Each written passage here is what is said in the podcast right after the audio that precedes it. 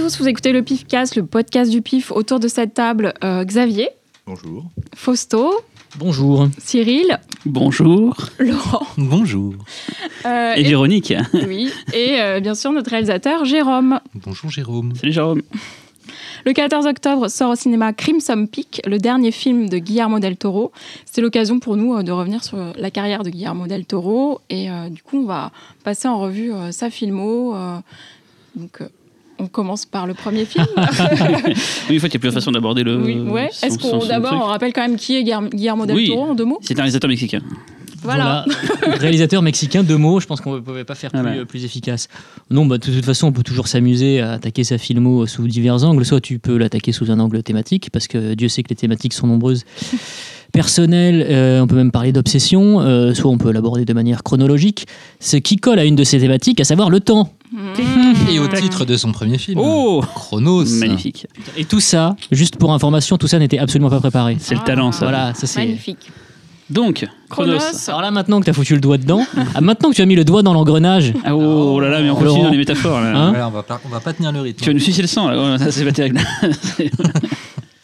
Non, mais en tout cas, il y, a une- y a une vraie. euh, effectivement, euh, ce qui est intéressant avec Chronos, c'est. Bon, le, fi- le film est intéressant, mais son titre, en fait, donne le là pour toute la filmo de, Guillermo del Toro, qui effectivement est totalement euh, irrigué par cette, cette idée de temporalité, temporalité obsessionnelle. Et, euh, c'est quelque chose qu'on retrouve effectivement de Chronos jusqu'à Crimson Peak.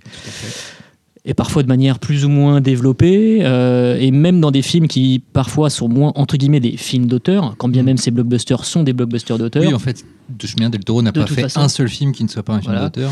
En tout cas, il ne peut pas s'empêcher de placer cette obsession-là, euh, que ce soit au cœur de, de- de Hellboy ou là, alors là, Mm.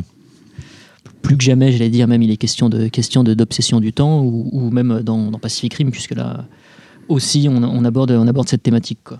Il aime bien aussi se réapproprier les, les thématiques, enfin les, les- les grands thèmes du fantastique. Euh, on va parler du champ de Chronos avec le- les vampires, mais on- quand on pense à justement, euh, Pacific Rim, on pense aux films de monstres. Quand on pense à, enfin, il a tendance, voilà, même euh, Hellboy, le film de super-héros, à, se- à réinventer les mythes, en tout cas, les utiliser, les transformer, les transcender, les Ouais, puis magnifier. en- Puis en fait, c'est surtout, je pense que son obsession première, c'est oui, effectivement, ce sont les monstres. quoi. Tout à fait. C'est Mm. les monstres, et puis c'est effectivement sonder les monstres dans ce qu'ils ont quelque part de moins monstrueux. Quoi. Bah, les le monstres côté, sont jamais quasiment les méchants chez Del Ouais, Toro. c'est pas les monstres du film, en fait. Ce sont les humains qui sont. Sauf, euh, sauf qui- ce qui est un peu décevant, c'est effectivement dans. bah, pardon, du coup, je t'ai un peu coupé, mais ce qui, ce qui, ce qui m'avait un petit peu refroidi dans Pacific Rim, pourtant j'aime bien le film, hein, Mm. mais c'est finalement l'espèce de, de, de, de- de binarité, en fait. Mm. Euh, qu'il y a, euh, qu'il y a dans, le, dans, le, dans l'opposition euh, méca monstre. Alors du Mm. coup, Mais pardon Véronique, on a fait un bond dans sa filmo, on devait aborder Chronos, finalement on, On a- aborde, on aborde Pacific Rim. Mais, euh, Mais mais- même si dans Pacific Rim, finalement, euh, est-ce que, parce que finalement, Del Toro étant tellement régulier sur ses obsessions qu'on en vient presque à être déçu quand on les retrouve telles quelles dans ses films, parce que maintenant, on s'y attend. Voilà, je sais, je où tu veux en venir là. Non, justement, je le garderai Pas tard. maintenant, pas maintenant. Parce que là, on, exa- on exagérait très fort. Mais dans Pacific Rim, moi, du coup, au, fait, au contraire, j'étais presque content de voir un petit peu de binarité, parce que, euh, parce que ça changeait du programme deltorien habituel. Hmm. Et, euh, et pour une fois, il lâchait vraiment les chevaux, euh, c'est-à-dire la partie plaisir était vraiment 100% euh, sur la partie regardez, c'est mon œuvre. Et euh, mine de rien, ça, je trouve que ça faisait du bien. Moi, ce qui me faisait chier, c'est que enfin, euh, j'adore, j'adore les mechas, mais je, je, je, je préfère quand même les kaiju. Et euh, je sais pas, dans ma tête, je pensais en tant que spectateur que Del Toro, il- son, son cœur pen- pencherait logiquement du côté des kaiju. Et là, en fait, les kaiju sont, sont absolument pas montrés. Est-ce qu'on rappelle ouais, deux sous un- euh, ce qui est un ca- Pacific Rim et qu'est-ce qui est un kaiju et un Alors, mecha? on, on ouvre, on ouvre, on la pastille, on ouvre, on, on ouvre la, Glossaire. la pastille glossaire. Alors, un kaiju, c'est un monstre. C'est le terme euh, japonais pour Voilà, c'est en le fait. terme Un nippon. monstre géant. Un Voilà, monstre géant, un monstre ouais. géant, absolument. Euh, d'où l'expression, enfin d'où le terme kaiju eiga, film de monstre géant. Ça fait partie du tokusatsu aussi. Ça fait partie du tokusatsu, donc euh, série ou film à effets spéciaux. Exactement. Voilà. On n'avait pas déjà évoqué ce terme. Ah Si. si, si, pour la Premier nuit, podcast. euh, oui, premier podcast, bien, bien. Que Ah. de, que En de, parlant de super euh, Inframan. tout à fait. En parlant de Super Inframan. Et euh, bah, Pacific Rim, effectivement, euh, ça parle ni plus ni moins de, euh, de, la, de la confrontation euh, entre des, des, des kaiju et puis les, les fameux Jaeger, qui sont des, des, des, des mechas Mecha en nouveau glossaire aussi, ce sont des robots géants Avec des gens dedans. Popularisé par, euh, par l'animation Jap. Ouais, Ah, qui sont Avec- des, avec des gens dedans. Ouais. dedans, par des humains. Mais dedans, sinon c'est Ouais, le méca c'est ouais. très particulier, c'est japonais, c'est enfin c'est pas japonais mais c'est vraiment eux qui l'ont magnifié, Et, vraiment le précurseur du genre était Gonagai, hein, créateur de Goldorak, Mazinger Z, il faut vraiment que le euh, personnage soit dedans, sinon c'est pas vraiment. Pour situer Pacific Rim, c'est le dernier film de Guillermo del Toro qui est sorti aussi, qui soit sorti Pour l'instant, au oui. cinéma. À ce jour, oui, Avant absolument. euh. Voilà, bon bah c'est fini Et, ce et podcast. dans Pacific Rim, je pense qu'en en revanche, sur la nature des créatures, des kaiju, on risque d'avoir peut-être une petite surprise dans le 2. Alors voilà. Voilà, oui, vu qu'il il se lance sur le tournage du 2 Mm. euh, de façon imminente et qu'il annonce, euh, qu'il annonce des, des gros twists euh, assez fous euh, dans, dans le film, donc euh, on verra. Surtout quand on sait que le, le- le- voilà, c'est un, fan euh, inconditionnel de King Kong. Et quand on, quand on voit l'humanité en fait qu'il y, a- y dans King Kong, hein, le- dans le film original et même dans le Peter Jackson, on va mettre sous silence le Guillermine. Euh, Non, parce qu'il y a Jessica Lange. Oui, évidemment, mais enfin, on, se- on se dit, tiens, c'est effectivement dommage que, que euh, même quand on est fan de mecha, les, les, les kaiju soient réduits à être euh, ni plus ni moins des Mm. espèces de proies. euh, et voilà, moi, c'était quelque chose qui m'avait déçu dans le traitement. euh, Mm. Parce que ça fait partie C'est vrai que ça aurait amené une originalité. euh. oui, puis ça fait partie en plus de, de, de, ces thématiques. Quoi. Son obsession, c'est vraiment, euh, quelque part, euh, sauvegarder l'humanité des monstres, euh, essayer de, de, de, de, de, de- de- bah, de montrer en fait, euh, à l'humanité que les, personnages les, plus, les personnes pardon, les plus monstrueuses ne sont pas forcément celles qui sont les plus répulsives physiquement ou différentes. Ce qui nous amène peut-être à un autre film, euh, enfin deux autres films de sa filmo, euh, Hellboy, non Où c'est absolument le propos, euh, pour le coup. Oh, bah, Sur- oui. Surtout dans Hellboy 2, je crois, avec l'élémental. Mm. C'est vraiment exactement ça. Il préfère d'ailleurs Hellboy 2 au premier Hellboy. Mm. Il a Il a largement bien raison. Bah, euh, moi, ça, moi, ça a été longtemps le cas et j'ai revu les deux il n'y a pas longtemps et finalement, je préfère le premier. Ah oui. Mais je, je trouve le premier plus frais, le deuxième, je trouve qu'il y a trop d'éléments. euh, En fait, c'est ce qui commence un petit peu à me gêner. Je le Mm. disais tout à l'heure. Je trouve que dans, dans le deuxième, dans le Hellboy 2, Hellboy, Hellboy, le bol de l'enfer. Dans Hellboy 2, voilà, il y a beaucoup d'éléments euh, qui sont déjà présents dans, dans ces, dans ces Mm. films précédents et euh, ça commence à faire redite. Le, le personnage du prince, c'est exactement le personnage du prince dans, de, de, de Nomak dans Blade 2. euh, L'explosion euh, sous- de- souterraine qui fait sauter les voitures en surface, c'est mimique. enfin, Mm. Et j'en passais des meilleurs. Et euh, c'est là où je me suis dit, tiens, est-ce qu'il commencerait pas un tout petit peu à, se recycler lui-même, Pépère Et euh, du coup, Hellboy 1 me paraît plus frais, ouais, maintenant. Ça, c'est du coup parce que tu as vu plus de films de lui entre temps. Enfin, tu as découvert d'autres films de lui. Tu te dis, voilà, maintenant, en fait, euh, est-ce qu'il n'y a pas un côté recyclage? Mais quand tu as vu le boy de l'époque, tu l'as pris pour ce qu'il était, quoi. Un divertissement pur et 100%. euh, Attends, bah, après, Original et tout, euh, quand on parle de Guillermo del Toro, c'est-à-dire que quand on est un petit peu déçu par un de ses films, ça reste toujours un film largement supérieur à la moyenne. Et ce qui est marrant, c'est que là, on commence à parler des projets Del Toro. C'est marrant, on pourrait carrément faire un podcast entier juste sur les films qu'il doit faire ou qu'il n'a pas fait. C'est pour ça qu'on va essayer de se focaliser quand même Ouais. pour pas, voilà. Parlons de Chronos. Donc. Voilà, revenons sur, Donc, ce voilà. petit- sur le On revient sur son premier film, Chronos, 1993. Moi, j'avoue, j'ai plus grand souvenir du film. J'ai plein d'images par-ci par-là. D'ailleurs, euh, je vois les mécanismes et tout. Je veux dire que tu euh, ne l'as pas revu pour non, ce je l'ai pas revu pour podcast. le podcast, mais beaucoup de boulot. C'est marrant parce que exactement comme toi, j'ai, je garde en tête les mécanismes. Ouais, mécanisme. Et c'est marrant, de que ça, Alexandre euh, Lustieux et Julien. Maury, hein, coucou Alexandre, euh, ont beaucoup euh, utilisé ces mécanismes justement dans euh, Lévi, leur second film. Il y a un clin d'œil évident. On va pas parler de Lévido ce soir, mais voilà, c'est des clins d'œil évidents. Ça a marqué d'autres Un gens. clin d'œil lividant. L'évident, mais oui, c'est magnifique. C'est magnifique. Donc, ouais, donc Chronoski, c'est un peu, on se souvient un peu plus ici parce qu'effectivement, moi, je, j'ai des brides de Ah, souvenirs. déjà, euh. Chronos, on peut dire que c'est la rencontre avec un de ses acteurs fétiches. Ah bah oui. Deux de ses acteurs fétiches, même. Euh, donc, Ouais, euh, Ron Perlman. Et, Ouais, ouais. euh, et ce monsieur dont j'ai déjà oublié le nom, mais qui jouera ensuite dans Les Chines du Diable, dans, euh, dans Le Labyrinthe de Pan, euh, euh, et qui est le héros de Chronos. euh, et. euh, donc euh, voilà, bah, dans Chronos, oui, il y a déjà euh, ce film sur l'obsession du temps, euh, et des mécanismes. C'est peut-être dans mon souvenir le, peut-être film quelque part le plus binaire parce que c'est pas un film qui ouvertement. si, remarque, c'est déjà un film qui parle de monstres, qui parle de monstres plus humains que les humains. C'est vrai, puisque euh, si je ne m'abuse, le vieux monsieur devient un vampire, plus ou moins, euh, à cause de ce tient en mécanisme. vie, voilà, tient en vie, c'est Il, ce- il est maintenu Federico en vie. Lupi. Federico Lupi, voilà, bien sûr. En fait, il, il, euh, ce qui est c'est que ce mécanisme, c'est une sorte de, bah, de renouveau du vampirisme. C'est qu'on on, on le mécanisme, on, voilà, on, le- on lui donne une raison euh, logique, on va dire. C'est- un peu comme. C'est con, Iron Man, c'est principe. Il a toujours ce, ce truc-là qu'il tient en vie, il faut qu'il fasse gaffe à ce mécanisme et tout. Quoi. Et c'est ça que c'était intéressant à l'époque. C'est marrant aussi, là, je vais faire vraiment un bond en arrière encore, mais comment quelqu'un comme Del Toro, qu'on essaie ni d'avenir là-dedans, se retrouve dans un tel projet? Qu'est-ce qu'il a fait avant? Il a fait des courts-métrages apparemment Ouais, il a fait plein de trucs avant. Il Il a, avait il a- travaillé il a sur-. Il a fait du Ouais. clip. En fait, il a surtout été, euh, il a surtout été le, le maître euh, SFS spéciaux euh, du cinéma mexicain, euh, effets spéciaux gore, euh, maquillage euh, pendant assez longtemps. Euh, après, il a commencé à réaliser des épisodes de- d'une série d'horreur où il a rencontré Alfonso Il Cuarón. Aura Marcada. Voilà. Qui, Euh, qui, selon les dires d'Alfonso Cuarón, on peut trouver apparemment quelques images sur YouTube de, de cette série qui est absolument inconnue chez nous.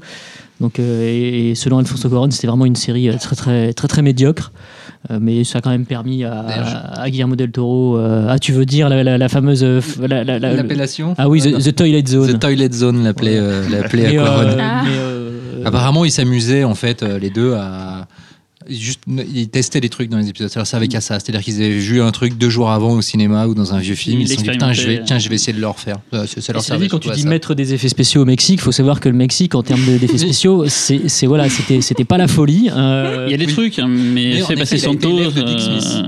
Ouais, mais Ah le, oui. le truc, c'est que donc déjà, il y avait un, un vrai problème en termes de matériel. Donc, euh, c'est-à-dire que les gars, ils étaient absolument pas équipés comme, comme en Amérique du Nord. Et puis surtout, euh, et, et c'est en ça que Dick Smith est intervenu. Il y avait un vrai problème au niveau de la, de la, de la transmission de connaissances. C'est-à-dire que les, le, le- le- la, petite secte en fait de mecs qui faisaient des effets spéciaux au Mexique ne voulait absolument pas révéler quelles étaient leurs techniques. Donc, tu te retrouves jeune euh, à devoir bricoler des effets spéciaux. Et en fait, bah, tu t'apprends sur le tard et surtout, tu n'as personne en fait pour t'expliquer. Et c'est- Et c'est et c'est à ce moment-là en fait que Dick Smith est rentré, euh, est rentré euh, en jeu, si je puis dire. Euh, c'est Guillermo del Toro qui l'a sollicité et puis Dick Smith lui a filé quelques petites astuces. c'est Tout en disant que son travail était merdique, par ailleurs. Pas Del Toro Ouais. par rapport à Dick Smith. hein, C'est marrant, ça fait penser aussi à. Peter Jackson qui, pour Bathès, faisait lui-même ses effets gore chez lui et tout. Mais de toute façon, bah, c'est un, un- parallèle qui est assez évident. Enfin, c'est vraiment, en plus, c'est cette famille de réalisateurs fanboys, euh, Mm. tels Sam Rémi aussi, il Peter mettait pas la main à la Jackson. Rémi pour l'effet spéciaux, mais oui, je pense qu'il devait déjà avoir sa vision du truc et tout. Bien sûr, mais en tout cas, ça impose en fait euh, pour les gars d'être euh, bah, de véritables couteaux suisses ou machettes mexicaines. Euh, moi, juste, j'ai revu le film récemment, très Mhm. récemment même, Lesquels euh, Chronos. Et, euh, et effectivement, euh, euh, il y a tout. Tout ce qu'on va voir dans les autres films, en fait. J'ai l'impression que. Enfin, justement, je l'ai, je, l'avais pas vu depuis longtemps et entre-temps, j'ai vu tous ces autres films.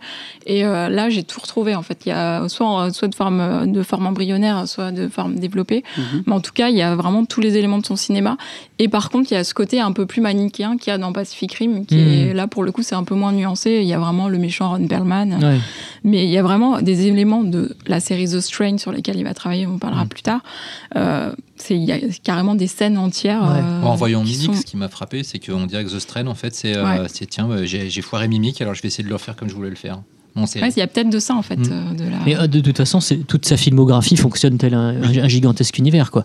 C'est, euh, il, il construit ses films en rime. d'a- D'ailleurs, Ah c'est oui, quelque chose que Mm. j'avais, euh, que j'ai, euh, dont je me suis aperçu il y a peu. C'est qu'à chaque fois, à l'intérieur des films déjà, il y a des images qui se répondent. Euh, elles, elles n'ont pas forcément de logique dans leur façon de se répondre. On a plus l'impression que c'est quelque chose comme ça qui place euh, à l'inspiration. Et euh, donc il y a déjà ça à l'intérieur des films et les films eux-mêmes se répondent avec un nombre incalculable de motifs récurrents euh, qui sont euh, qui sont du coup euh, vraiment le, signe d'un auteur.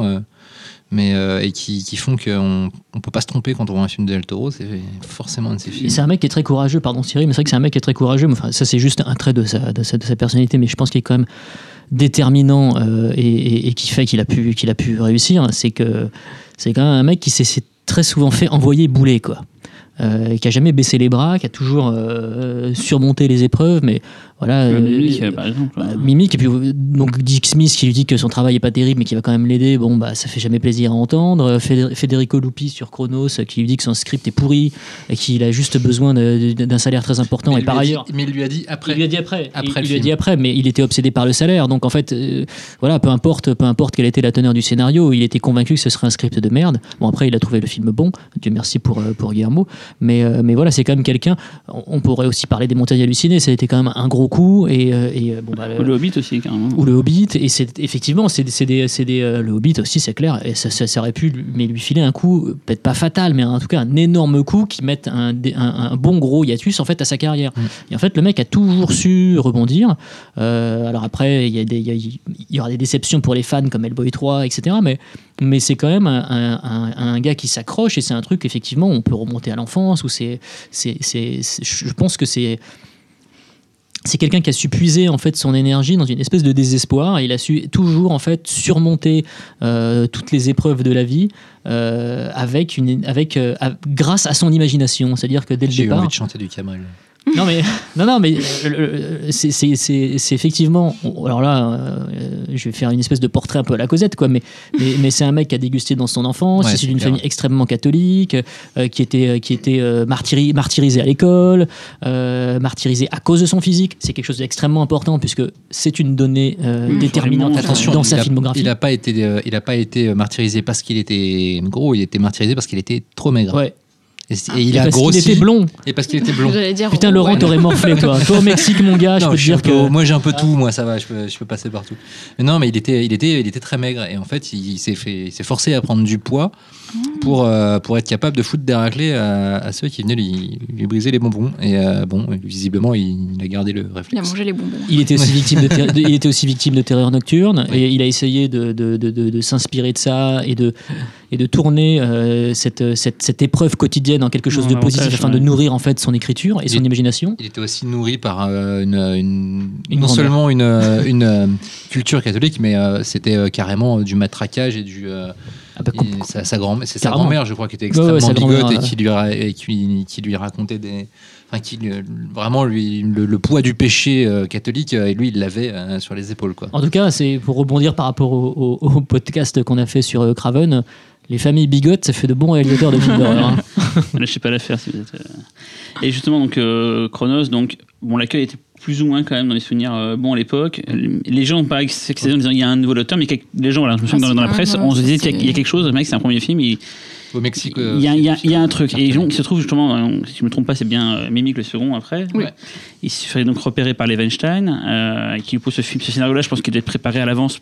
Je pense pas que il l'a il l'a coécrit, mais je pense que c'est un truc qui doit être euh, Ouais, il est repassé dessus, c'est obligé. Ouais, vu, les, il- vu les, vu les motifs qu'il y a dans le film. c'est un carton et c'est- c'est extrêmement mal passé. Alors je sais que l'anecdote elle est super connue, c'est que euh, Mira Sorvino, qui sortait de Maudit d'Aphrodite à l'époque, euh, jouait dans le film. C'était la petite amie de Quentin Tarantino. Tarantino, c'était la poule aux d'or de Levenstein et c'est grâce à ce lien-là que, euh, parce que euh, Sorvino aimait beaucoup le film et beaucoup Del Toro, elle a dit ce gars-là, il a un talent, il a quelque chose.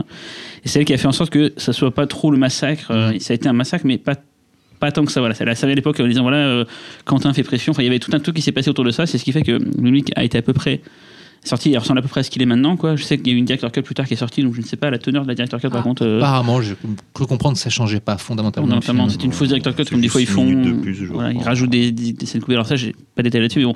Mimic, alors là, vraiment, premier film de studio hollywoodien. euh, Enfin, déjà, pourquoi est-ce qu'il a été travaillé à Hollywood? Alors tu le sais, Ah bah oui, Ah oui, bah, oui. en fait au Mexique son, son père s'est fait enlever et en fait euh, il y a eu une demande de rançon qu'ils ont payée. En fait suite à ça, euh, Guillermo del Toro a décidé de partir, de s'expatrier. Même si James Cameron, je crois, l'a aidé à la payer. Ouais, c'est ça. Mais enlevé pourquoi?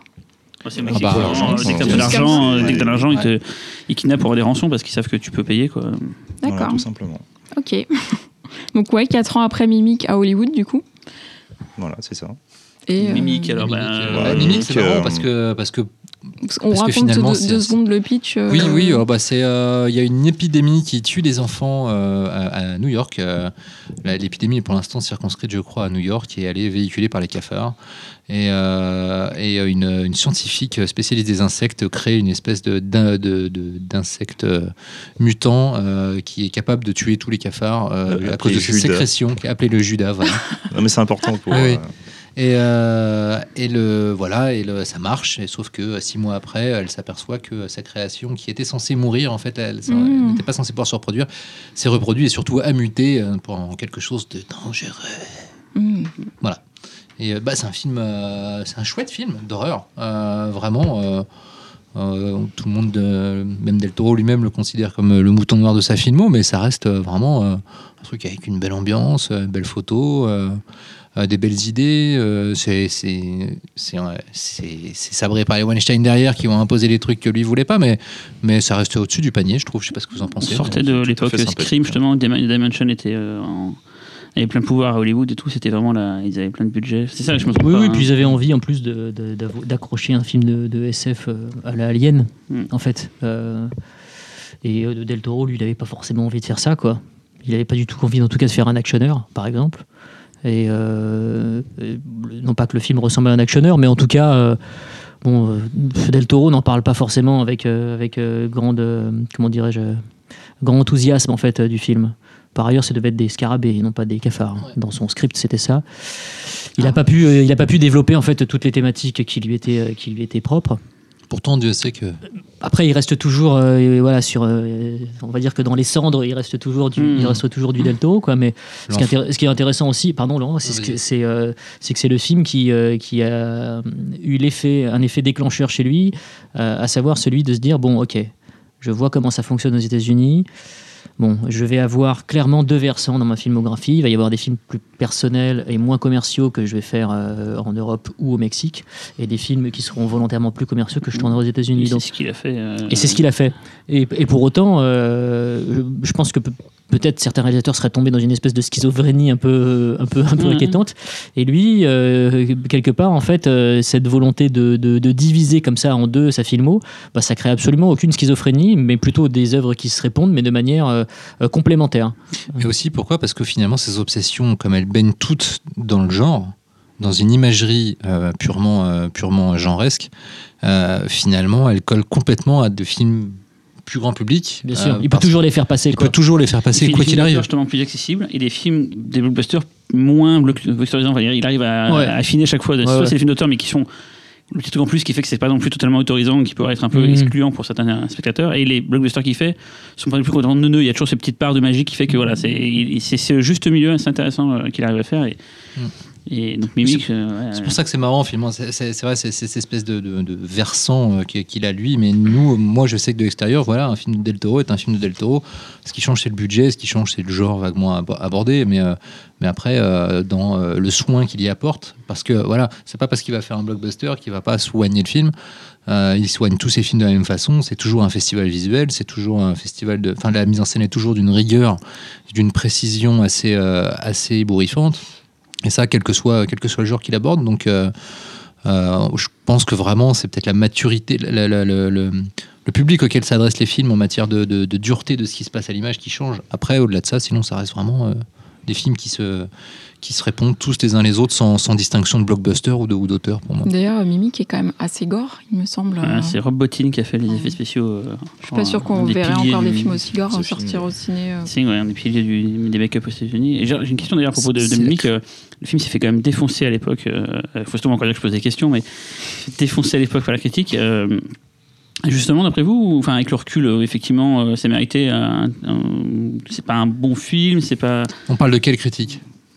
Globalement, je me souviens que même, euh, je sais pas dans ma- comment le film était, Ouais. avait été perçu à l'époque. euh, je me souviens des critiques plutôt négatives euh, à l'époque, pas, pas détestables, mais en mode. euh, Bref, pourrait mieux faire quoi. C'est le souvenir que j'en ai vraiment hein, pour le coup. Genre une déception après Chronos euh, Ouais. Genre, moi, c'est marrant, je préfère Mimic à Chronos. Oui, mais les critiques de C'est- l'époque, c'est parce que tu es vendu au grand capital, toi. oui, mais, euh, totalement, totalement. Non, mais je suis assez d'accord, parce que Chronos, autant que c'est un film qui est intéressant, mais c'est aussi un film Oui, qui est voilà. parfois euh, un peu. euh, enfin, tu sens que c'est c'est plus un espèce de gros bloc de granit dans lequel il y a Ouais, des choses à, ça, il y a c'est des, ça. il y a- dont il y a des choses à Test, extraire. un vrai brouillon. En fait, il a euh, pas eu de bol, c'est que après un brouillon, il aurait dû avoir euh, une, une espèce de, l'opportunité en fait de transformer ce brouillon-là en quelque chose de plus précis. Et malheureusement, il a été propulsé sur un truc où toute la toute la, la précision qu'il aurait dû avoir, elle a été annihilée par des producteurs qui lui disaient, bah tiens, fais ci, fais ça, quoi. La logique aurait Donc, voulu euh, qu'il fasse plutôt les ah, chaînes du diable. Après, c'est vrai euh, que c'est vrai que quand on, quand on reconsidère. Mimic par rapport au film d'horreur actuel, euh, bah on se dit que ouais, finalement, c'est un film qui est pas mal, quoi. Oui, c'est clair que le niveau En fait. est tellement baissé que. Mais c'est une autre époque aussi. hein, euh, Enfin, il n'y a pas cette, euh, ces, ces found footage, ces torture porn qui sont arrivés, cette sorte de, de, nivellement vers le bas du film d'horreur et tout. où on, on prenait le temps à l'époque de créer des univers, de créer des. tu sentais le potentiel de Mimic. Voilà. C'est-à-dire que si après le truc c'est que tu peux pas demander à tous les à toutes les tous les spectateurs qu'ils aient la capacité de sortir le potentiel parce que sinon après euh, Et donc, voilà. justement, mais- les Chines du diable. Si je me trompe pas, c'est le suivant. Putain, c'est euh. Bim Non, mais juste- non, mais finissons juste sur Mimic pour dire qu'il y a quand même des, euh, justement des, euh, des, euh, des motifs comme euh, l'enfant qui se lie d'amitié, plus ou moins, en tout cas, qui en- entre en connexion avec le monstre, euh, l'obsession euh, de- insectes. des insectes et des références religieuses. Euh, donc euh, il y a déjà euh, pas mal de trucs. Et la cruauté faite aux enfants aussi, parce que les enfants sont victimes de maladies. Il y a deux gamins qui se font défoncer la Mhm. tronche par un, par, euh, par un monstre euh, de façon assez vénère. Et, euh, et ce qui est, euh, ça, c'est aussi un autre des traits de, de, de Guillermo del Toro et qui nous amène à déboucher sur les Chines du diable, c'est que l'enfance n'est pas euh, Ouais, un non, sanctuaire. Au contraire, c'est un calvaire. Voilà.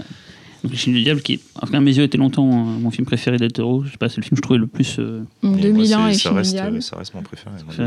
donc voilà, donc le tourne cette fois-ci bah, plus aux États-Unis, quoi. Bah ouais. Pedro, Espagne. Almodovar Voilà, qui le produit. produit. Et qui le, qui la- qui le- qui le sauve même en fait, Ouais. littéralement. Il le sauve parce que le mec il est quand même au fond du trou après Mimic et euh, il n'a pas forcément une très très bonne réputation euh, de, de metteur en scène. Enfin en tout cas, euh, euh, il est absolument pas considéré euh, comme un bon metteur en scène à l'époque.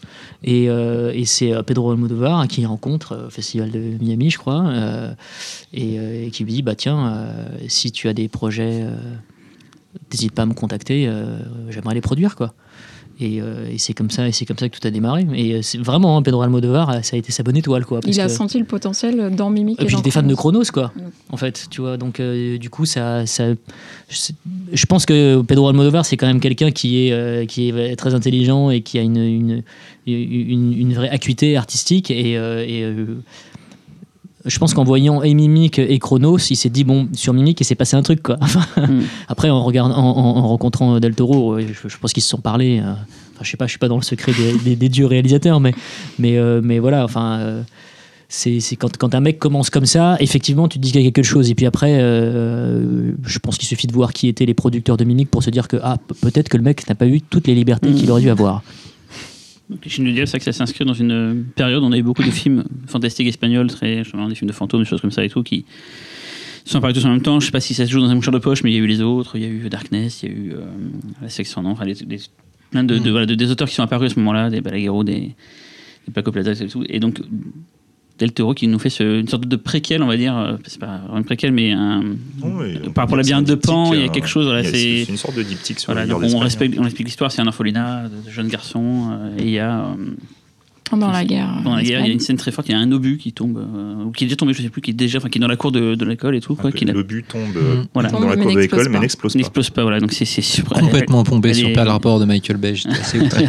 Donc cette séquence de cet obus, enfin, je trouve ça super beau, quoi. Et il y a un- effectivement un fantôme qui, qui sévit d'un d'un petit garçon apparemment dans le dans le dans, dans les. Dans les donc là, on va essayer de deviner ce qui s'est passé. C'est c'est assez, euh, bah, c'est pareil, c'est à l'économie de moyens. C'est pas, c'est pas un film avec beaucoup de moyens, mais mais euh, c'est ça joue très juste. euh, la musique est sublime. Enfin, il y a il y a une ambiance vraiment mortuaire, vraiment intéressante dans le film. Il y a quelque chose qui fait que voilà, ça, ça, ça marque les esprits. Et à l'époque, Ah bah. on s'est dit tiens, il y a- il y, a un auteur dingue on derrière ça. C'est son film le plus personnel. Mm. Même en revoyant les, les autres, non, je pense que. Après, j'en j'en sais rien, je ne le connais pas, mais euh, à mon avis, je pense que c'est celui qui, pour lequel il serait le plus attaché. Oui, oui, vraiment, c'est il a- il a c'est- vraiment le labyrinthe et choses, hein. celui-là, et aussi Crimson Peak depuis qu'il a fait. Apparemment, c'est les trois euh, auxquels Mm. il est très très attaché. Mais tout les films, les trois forment une espèce de trilogie euh, dans lesquelles on retrouve plein de motifs. euh, et mais euh, mais c'est vrai que les Chines du diable est déjà et celui qui pose vraiment à peu près. Euh, c'est pas celui qui pose les bases, ont déjà été posées un petit peu dans Chronos et dans Mimic. C'est celui qui pour une fois leur, euh, qui pour la première fois leur, leur donne une forme extrêmement aboutie, mais euh, en mode relativement mineur. Moi, je sais que je crois que comme comme Fausto, quand le film est sorti, euh, quand il avait été diffusé, je ne sais plus à quel festival. euh, Les Gérard, je crois passé. c'est- euh, non, mais à c'est pas CJS déjà que je crois que le film avait commencé à faire beaucoup de bruit. euh, Les chaînes du diable. ouais, Ouais. je sais plus. Je mais sais que le euh, film est passé à Gérardmer. Il y a eu un prix, il me semble, Gérard, mais euh, l'année où il est passé. Oui. euh, Euh, C'était oui, oui, il a- encore tout à à fait. l'époque, c'est sur la jaquette du DVD. Et, euh, et je sais que le film était annoncé comme une espèce de putain de chef-d'œuvre et qui allait tous nous scotcher la tronche. Et moi, quand je l'ai vu, je sais pas si c'était les attentes, mais j'ai trouvé ça très bien, très, très bien exécuté. Mais je sais pas, pour moi, il manquait une petite étincelle, il manquait un, il manquait un truc. C'est en redécouvrant il y a peu que euh, je me suis aperçu qu'en fait, le film n'avait pas besoin d'une étincelle. Son étincelle, c'est sa noirceur. Et, euh, et pour le coup, c'était quelque chose auquel on n'était vraiment pas habitué pour un récit euh, avec des enfants euh, en- comme personnages principaux. Euh, On a un peu l'impression à la fin d'être carrément dans Sa Majesté des Mouches. Et, euh, et, euh, pour ça, le film est très très marquant. Très noir parce qu'en plus il l'a écrit juste après le kidnapping de son père. Tout à fait. ouais. Donc euh, je pense que ça aussi, ça fait partie des, des, des, des- traumatismes euh, fondateurs en fait dans sa, dans sa, dans sa filmographie et dans son parcours d'artiste. C'est-à-dire que effectivement, euh, bah, il a dû, euh, comme tu disais tout à l'heure, pardon, comme il, a dû littéralement jouer les mercenaires à Hollywood Oui, c'est ça. ouais. pour pouvoir euh, euh, payer une rançon et, euh, et ensuite euh, il a dû, à mon avis. Je pense, en faisant un peu de psychanalyse de comptoir, expurger tout ça en écrivant euh, Les Chines du Diable. Et oui, parce que je crois qu'en plus, la première version, le, méchant n'était pas un fantôme, Non. mais euh, une sorte de Jésus-Christ à trois bras. Ouais. euh, Ah bon? En fait, c'est un film qu'il a écrit avant même Chronos, à la base, la première version, mais qu'il n'a pas arrêté de réécrire et de réécrire. Et en effet, le, le kidnapping de son père lui a apporté, je pense, un, un moteur euh, final pour, euh, pour, un- pour une, une forme, euh, la, la forme qu'on connaît, même si finalement euh, le lien euh, du père, le lien au père euh, abonde dans sa filmographie et sera le plus abouti d'ailleurs dans, dans Hellboy. Euh, Mais c'est aussi dans celui-là où on commence à voir, je trouve, ces- tous ces schémas un peu humanistes euh, qu'il va développer au fur et à mesure de, de ses films. ouais. Dans Mimic, euh, Chronos, tu t'as pas ça, quoi. Par contre, après, ça se développe de plus en plus euh, jusqu'à, euh, bah, surtout Pacific Rim. Bon, n'ayant pas vu Crimson Peak, je ne peux pas dire.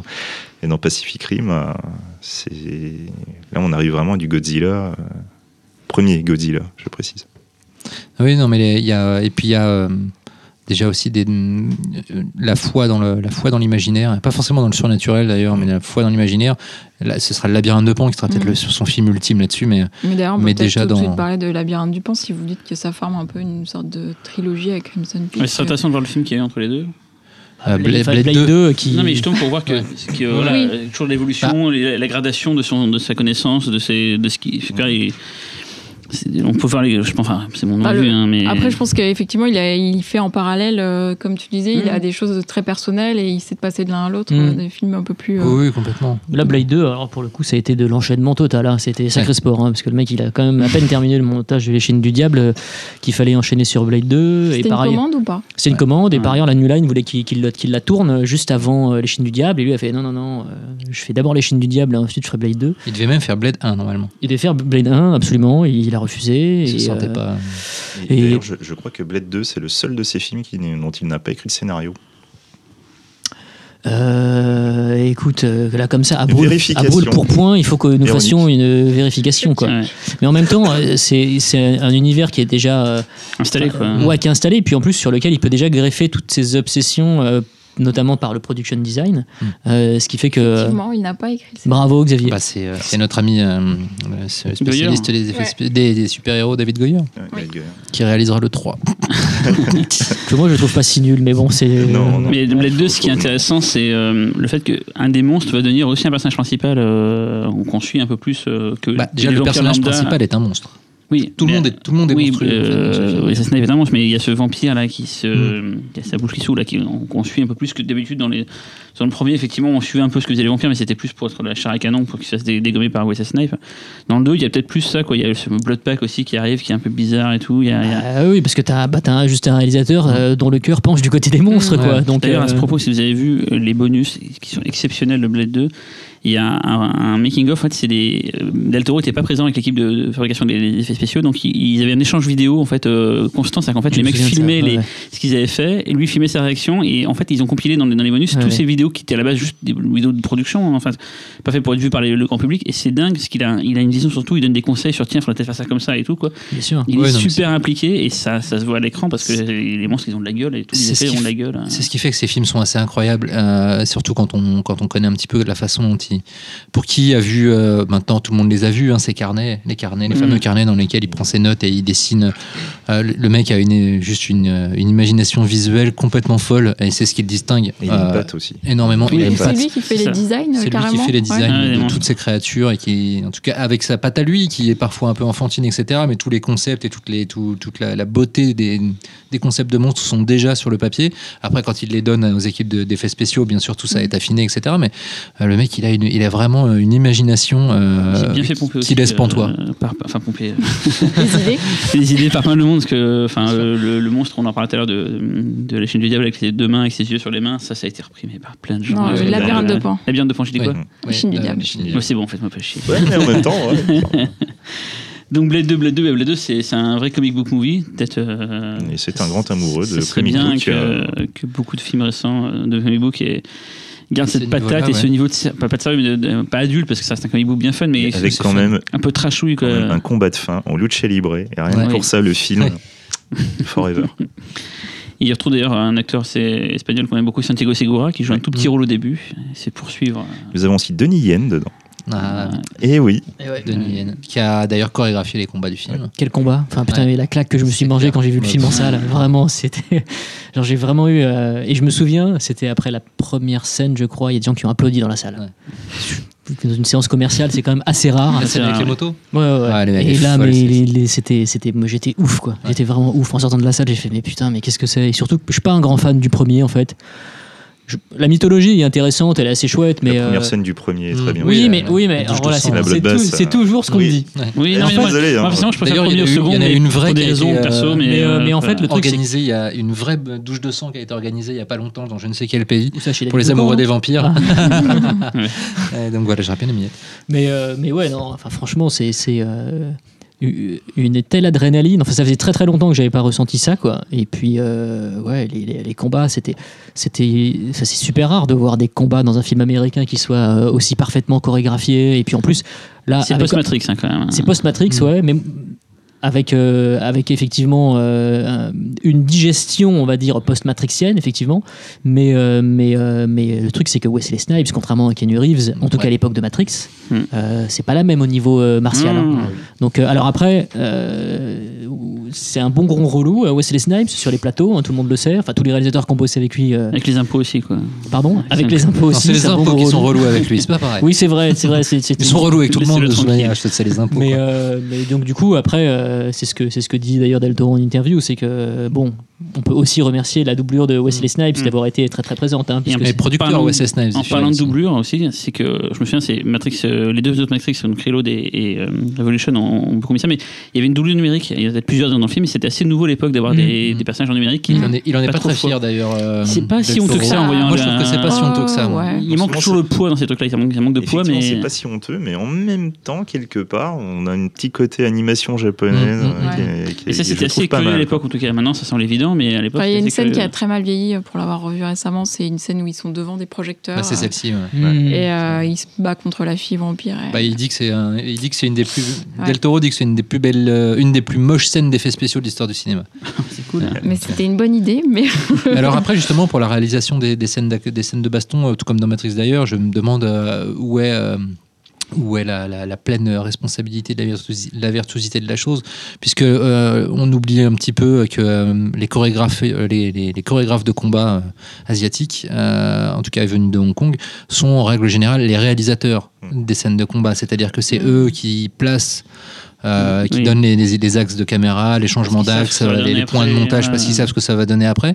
Euh, je suis curieux de, de savoir à quel point, Oui, euh, à quel point, a- euh, par exemple, quand euh, Tigre et Dragon, euh, un petit aparté, Oui. quand Tigre et Dragon est sorti, tout le monde dit ah c'est extraordinaire la Mais réalisation. Fait- Mais c'est qui, a- Ouais. qui a fait toutes les, les réalisations des scènes de combat et pas du tout Ang Lee. D'ailleurs, on a vu Hulk et on s'est dit ah bah oui non Del Toro, on lui en voudra pas si c'est pas lui qui a tourné les scènes d'action. non, non, bien sûr que non, mais moi je pense, euh, mais en même temps, connaissant Del Toro, je vois pas comment il peut pas s'être euh, investi euh, le plus possible dans la réalisation de ces scènes de toute manière. Je vois pas. En plus, il avait dit qu'il ne ferait pas pour la même erreur pour Blade 2 que dans Mimic, c'est-à-dire qu'il y aura pas de seconde équipe. Dans Mimic, en fait, ce qu'il a détesté, c'est que la seconde équipe, on faisait qu'à sa tête, et il ne supporte plus depuis Mimic l'idée qu'il y ait une seconde équipe qui filme quelque chose sans que ce soit lui qui l'ait installé et validé. Donc, euh, donc Blade 2, euh, il a dit, il avait dit, il y aura pas de seconde équipe, et il y en a pas eu. Donc normalement, il était de tous les plans. C'est intéressant ce que tu disais par rapport à la Japanime parce que c'est clair qu'il y a des moments où on a l'impression de voir du Kawajiri live quoi. Ah, Exactement. Vraiment, Je quoi. pense exactement à quoi Vraiment c'est euh, c'est euh, C'est c'est le seul à avoir réussi à, à atteindre, à- à atteindre ce Graal qui Ouais, est de clair. faire du Kawajiri Live. c'est clair hein. en termes de découpage, en termes d'énergie cinétique, c'est clair quoi. Mm.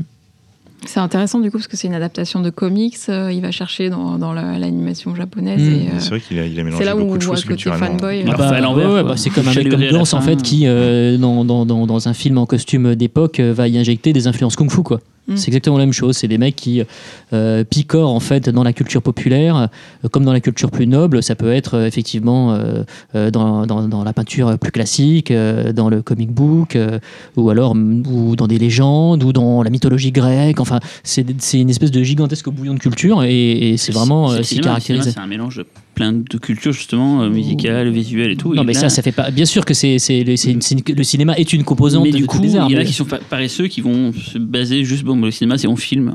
Des acteurs qui parlent, et puis t'as des gens qui. Bah, c'est sûr, Del surtout que qui- tous les réalisateurs n'ont pas forcément euh, le, le même niveau de culture, quoi. Hmm. Tu vois, Il n'y a, euh, pas seulement que le niveau de culture, il y a aussi la capacité à l'agréger Oui. de façon Mmh. intelligente. C'est profond, ouais. Et après, à de réussir à la retranscrire visuellement. Mmh, Parce que là, moi, c'est- surtout le, c'est ça qui me fait halluciner chez Del Toro. c'est non seulement il a les choses dans sa tête, il, a, il arrive à, à- à en ressortir quelque chose de personnel et la façon dont il les concrétise à l'écran est toujours euh, irréprochable. Et puis surtout, il a, une, il a une, une approche de la mise en scène toujours très fluide, toujours très, euh, à la fois assez old school et à la fois assez moderne. Notamment, il y a, je vois, il y a beaucoup de, de volets naturels dans ses mouvements de caméra, etc., qui est quelque chose qui est issu du muet. Et en même temps, le mec est capable, bah, comme dans Blade 2, de te faire des, des- des scènes de combat avec une caméra euh, numérique complètement libre qui tourne autour des mecs. Euh, il, est, euh, il sait tout faire. Quand tu parles de la transmission, ça fait penser, je, je vais un peu en avant, mais on, on, on tout à l'heure, pour les bonus, encore une fois des bonus de Hellboy 2. Il y a un passage qui est dingue où en fait Del Toro a toute une équipe de designers autour de lui et il va leur expliquer comment dessiner des monstres qui sont facilement reproductibles après d'ailleurs pour les effets spéciaux. Il leur dit typiquement voilà, cherchez pas à créer des choses, cherchez plutôt à enlever, genre mettez je sais pas, un, morceau vert de la, peinture verte sur la tête de quelqu'un à la mi-hauteur au niveau des yeux, faites un prolongement du visage sur les côtés au niveau des oreilles. On pourrait facilement supprimer le vert et créer un monstre comme ça et tout. Voilà, il, expliquait plein d'idées et il arrivait. Enfin, on se rendait compte, dans sa tête, il y a plein plein de trucs et il arrive à les retranscrire, à la- il expliquer aux gens comment il faudrait faire. Si vous avez l'occasion de voir ces bonus là aussi, je vous conseille, c'est vraiment dingue parce que ce mec-là, il, il est, euh, c'est, à la fois un prof, un, un mec qui a compris tout, enfin qui arrive à, enfin, que enfin voilà, c'est quelqu'un je trouve passionnant C'est et un, c'est un bon directeur d'acteur aussi. Voilà. Euh, et même si je pense que c'est pas toujours. euh, ça peut être compliqué de bosser avec lui. Je me rappelle qu'il avait raconté comme anecdote sur Les Chines du Diable que pour une scène où le, le jeune héros doit pleurer, le gamin n'y arrivait pas. dessus. Non, non, mais il est venu voir le gamin, il lui a fait euh, Ah Bah, en fait, t'es pas un acteur. Tu nous as fait, t'as fait semblant pendant tout le tournage. Et là, maintenant, on a besoin que tu sois vraiment un acteur et t'es pas capable de l'être. Bah, bravo. Là, le gamin est fondu en larmes, il fait C'est bon, vas-y, on tourne. Voilà. Et il était pas fier de lui, mais ça montre que le mec, quand il a besoin de. il- je pense que je pense qu'il y a un côté obsessionnel chez lui, que quand il veut arriver à quelque chose, il, pourra peut-être un petit peu euh, faire f- façon bulldozer pour y arriver. Et du coup, son film d'après, c'est encore une adaptation de comics, c'est Hellboy. Et euh, c'est peut-être intéressant de savoir pourquoi il a choisi ça, alors que lui-même a déjà un univers hyper riche, et de- de- d'aller chercher un, un univers graphique aussi riche que Hellboy, le comic book. Déjà, il a fait Blade 2 pour faire Hellboy. D'accord. Voilà. C'était euh, c'était ce que son agent lui avait dit. Il lui avait dit Tu, tu veux faire Hellboy Il m'a fait Blade 2. Oui, c'est- c'est la carte de visite, quoi. Mm. Enfin, c'est, euh, Et puis, euh, cela dit, Hellboy, naturellement, ça ressemble plus à ce qu'est euh, Guillermo del Toro au fond euh, que, que Blade 2. bah, c'est le mix parfait en plus entre le blockbuster et le film d'auteur. Je trouve que Hellboy, on arrive à. je veux dire, peut-être la bien deux points, mais je trouve qu'Hellboy, a ce côté vraiment, on est sur le blockbuster et pourtant, c'est 100% un Ouais, film puis Del labyrinthe de Toro. Pan, c'est pas un blockbuster Ouais. en plus. Non, non, non, à l'échelle d'un film européen, peut-être. j'ai dit, ouais, après j'ai, Mm. j'ai, changé d'avis, Ouais, mais ouais. Hellboy, franchement, plus que je trouve Pacific Rim, c'est vraiment son film le plus parfait entre son, sa dichotomie entre je fais des Mhm. blockbusters, je fais des films d'auteur.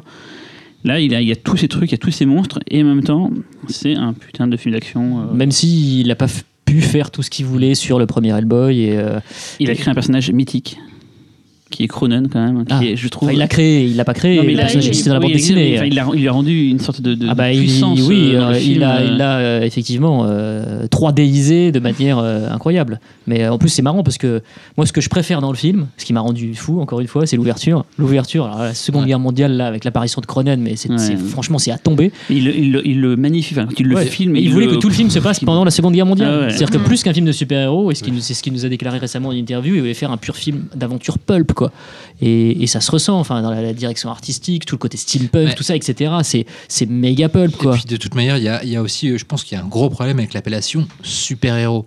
Oui, Euh, oui, maintenant, carrément, en fait, tout ce carrément, qui est, hein. tout ce qui est tiré de- de- d'une BD américaine qui traite de personnages avec des pouvoirs surnaturels est taxé de films de super, de- d'histoires de super-héros. Hellboy n'est absolument pas un super-héros. Oui, mais il y a ce côté, il va défendre quand il- dans son bureau là, donc il faut expliquer Hellboy. Donc Le c'est un, BPRD. ouais, BPRD, un bureau qui va enquêter sur des, des phénomènes paranormaux et en fait.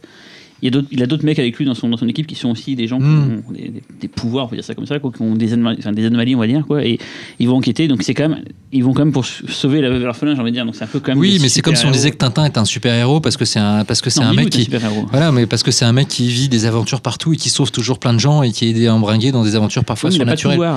Oui, mais c'est ni plus ni moins euh, un film d'aventure avec un monstre en fait. Oui, c'est vrai qu'on euh, peut penser, mais attends, pourtant Hellboy c'est quand même. C'est plus du Indiana Jones que du, que du, que du film de super-héros, que du Superman par exemple, quoi. Donc, ou du Batman ou.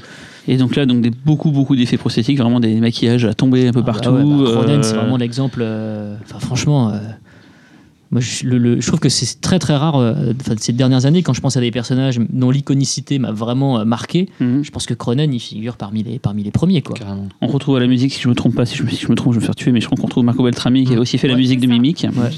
Et de Et Blade coup, 2. et Blade 2, voilà, Et ouais. la putain de BO de Blade 2 d'ailleurs BO qui qui mélange, euh, euh, qui mélange euh, la musique de Beltrami avec de, avec de l'électro hip-hop euh, juste à tomber par terre avec des morceaux. euh, Ça, tu aimes, hein, mon salaud. Ah, Ah, ça, tu aimes. hein. Je ne suis pas le seul, hein. hein, l'électro-hip-hop, c'est tout. ah, hein. attends, le morceau de Massive Attack de Mos Def, euh, c'est quelque chose. hip-hop. Et donc, en fait, Fausto, quand tu dis qu'il n'a pas pu faire tout ce qu'il voulait sur Hellboy, c'est euh, le fait de le situer euh, dans le passé exclusivement? Ah bah c'est euh, va voir un exécutif en lui disant bon bah, je vais faire un film Hellboy ça va se passer uniquement pendant la Seconde Guerre mondiale il y aura des sous-marins des monstres et des nazis et alors donc lui il me, faudrait, il me faudrait 100 millions de dollars, Voilà, merci. Voilà, de fait, euh, non, il fallait. En plus, euh, il y a l'obsession, effectivement, c'est que c'est l'obsession à raison hein, des producteurs, c'est que le film fonctionne, c'est que c'est la possibilité d'avoir des produits dérivés, Mm. c'est que c'est que le grand public aille voir le film. Et je pense que en le- en l'ancrant dans un contexte historique comme la Seconde Guerre mondiale, de fait, tu tu tu tu tu, tu- comment dire, tu balayes une partie du public qui n'ira pas voir ton film, quoi, parce que ce sera considéré comme trop vieillot, euh, trop rétro, euh, voilà. Et du coup, son travail avec euh, Mike Mignola, donc l'auteur de la BD, il est. Enfin, t'as des. Ah bah moi j'ai lu la bande dessinée. euh, alors j'ai lu la bande dessinée a posteriori par ailleurs. Je, je connaissais la bande dessinée de nom avant de voir le Mhm. film, mais c'est vraiment le film euh, et le travail de Del Toro qui m'a donné ouais. envie en fait de découvrir euh, euh, la bande dessinée. Et là, voilà, je trouve que la bande dessinée est absolument extraordinaire. Ouais. Elle est absolument extraordinaire. Elle est beaucoup plus gothique. Euh, et, macabre que, que, le film de, de, de Del Toro. Et puis en plus c'est des petites missions euh, enfin il y a aussi ça dans le film de Del Toro mais la, bande dessinée elle est assez agréable parce qu'il y a plein de petites missions en fait. Donc euh, donc ça, ça se picore de manière très très très fun quoi.